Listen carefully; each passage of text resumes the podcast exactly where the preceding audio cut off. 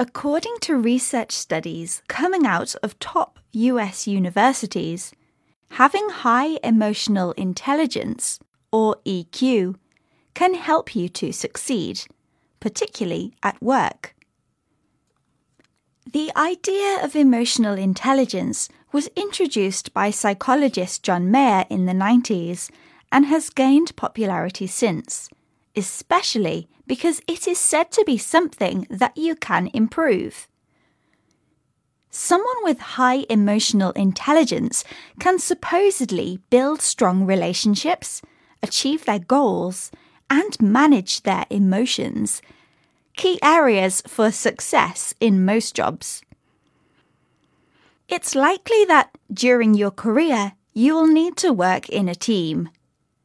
A 2020 Harvard study, published by the National Bureau of Economic Research, investigated social skills and team players. They did this by grouping volunteers and giving them a variety of tricky problems. They then compared the top individual performers. Results showed two main reasons why these individuals excelled, both linked to emotional intelligence.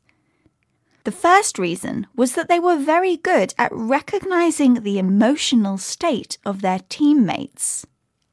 The second was that they helped to improve their team's performance through motivation.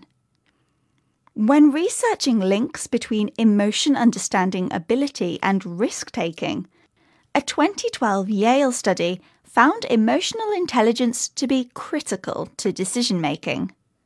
Researchers investigated the way that leaders come to a decision when they are under pressure.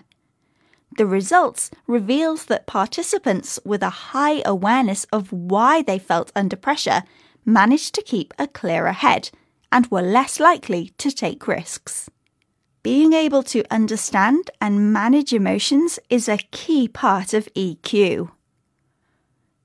So, if you're trying to succeed, work on your emotional intelligence, and it may just make a difference.